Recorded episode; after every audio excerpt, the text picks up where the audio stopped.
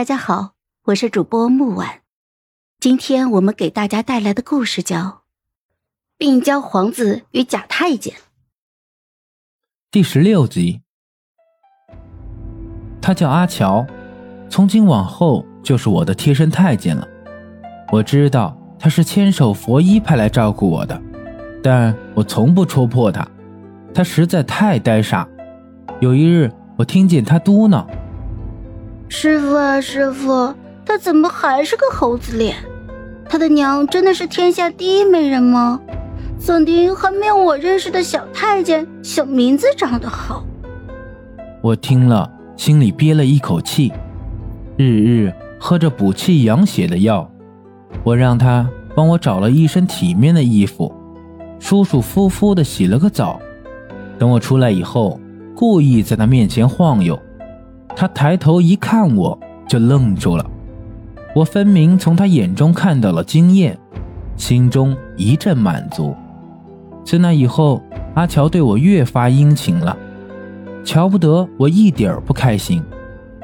我也不知道什么时候开始分外注意仪容。我决心走出青石轩，参与夺嫡之争，是一个午后。阿乔走了半日都没有回来。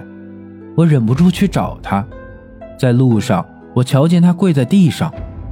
他不知道怎么得罪了贤妃宫中的太监，被罚跪。日头那么毒，他晒得满脸都是汗。他倒是不在乎，还从袖子里掏出个果子吃。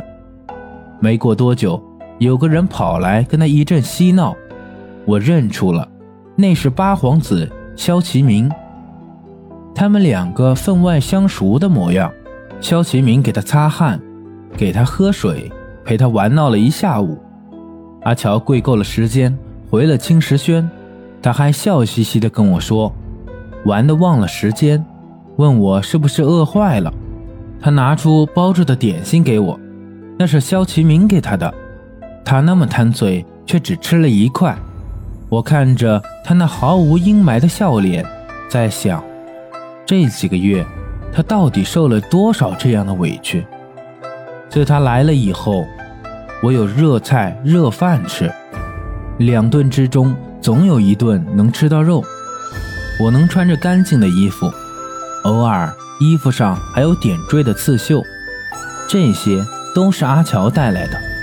我却不曾想过他在背后付出了多少。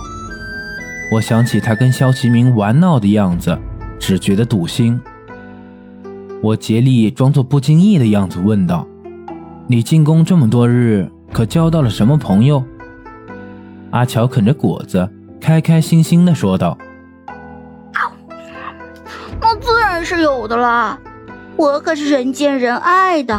嗯，远的不说，欢喜局的小桃就是我的好妹妹，御膳房的小名字跟我是八拜之交。”还请我吃了红烧肉呢。皇后嫡子，八皇子萧启明，竟然能放下身段，伪装成一个小太监，跟阿乔玩乐。我当然知道阿乔有多好，他有一颗热烈的、赤诚的心，再冷的人靠近他都觉得温暖。活在这深宫的人，最缺的就是阿乔身上自由的灵魂。我又在想。如果哪天萧其明要阿乔去他宫中伺候，我能拒绝吗？我又有什么权利拒绝呢？于是我写信让阿乔带出去。我终究还是走出了青石轩，去了景明宫，恢复了从前锦衣玉食的日子。